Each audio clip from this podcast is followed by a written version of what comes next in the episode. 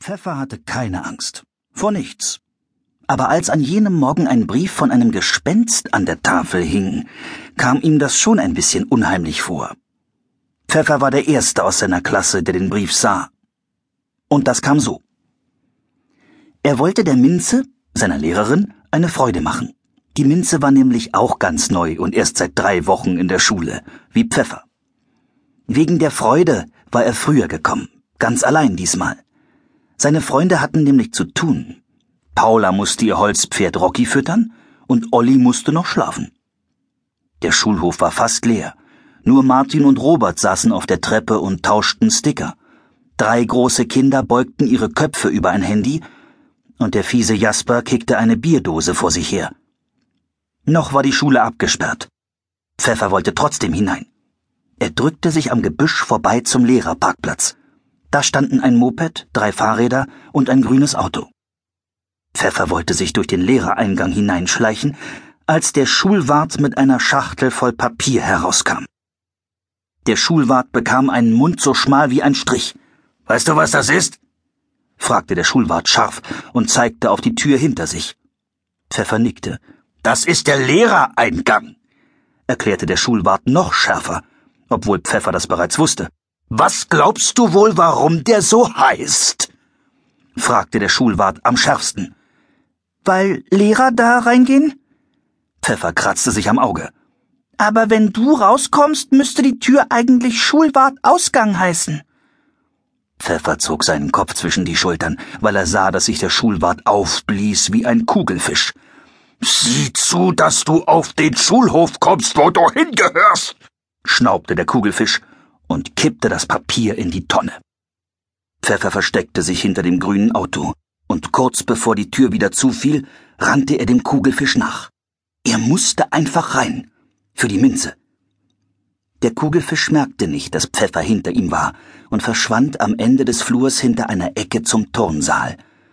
Pfeffer blieb vor seinem Klassenzimmer stehen. Er wollte rein. Aber die Tür war abgesperrt. Jetzt saß er in der Tinte. Der Lehrereingang hinter ihm öffnete sich erneut. Es stöhnte und keuchte, schnaubte und ächzte. Ein Wäschekorb mit einem Turm aus Heften und Büchern und Ordnern kam durch die Tür. Der Turm war so hoch, dass er dahinter kein Gesicht sah. Unter der Wäscheschüssel stampften schwarze Schuhe mit dicken, haarigen Beinen herein. Die gehörten der Boxerin.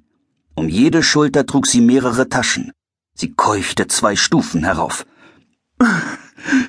sagte sie. Pfeffer rannte zu ihr und nahm ihr zwei Taschen ab. Die waren vielleicht schwer. Er folgte der Boxerin ins erste Stockwerk. Sie war echt stark. Kein Wunder, denn sie war Box-Weltmeisterin. Das behauptete zumindest Olli. Pfeffer folgte ihr ins Klassenzimmer und gab ihr die Taschen. Sie lud den ganzen Tag auf ihrem Schreibtisch ab. Danke, wie lieb von dir, sagte sie. Obwohl sie lächelte, zeigten ihre Mundwinkel nach unten. Nur Schleim kam keiner raus wie bei einem Boxerhund. Sie wischte sich mit einem Taschentuch über die Stirn, und Pfeffer beschloss, ihr die Wahrheit zu sagen. Er sagte, dass er der Minze eine Überraschung machen wollte, aber dass sein Klassenzimmer abgeschlossen sei und dass sich der Schulwart wie ein Kugelfisch aufblies, wenn er ein Kind sah. Ach, Herzchen, sagte die Boxerin und strich Pfeffer über den Kopf. Wie lieb du bist. Sie gab ihm einen Schlüsselbund, der so groß und schwer war, dass Pfeffer ihn kaum heben konnte. Wahrscheinlich trainierte sie mit diesem Schlüsselbund ihre dicken Muskeln. Er schleppte ihn die Treppe hinunter und behielt den Schlüssel mit dem roten Ring fest in seiner Faust. Damit konnte er sein Klassenzimmer aufsperren. Eine Maschine surrte. Das war die Kehrmaschine vom Kugelfisch, der sich vom Turnsaal herüber in den Flur arbeitete. Gleich würde er hier sein. Schnell sperrte Pfeffer auf und huschte in sein Klassenzimmer. Jetzt hatte er es eilig. Er schüttete seine Schultasche aus. Ein Haufen bunter Plastikblumen purzelte heraus. In aller Schönheit.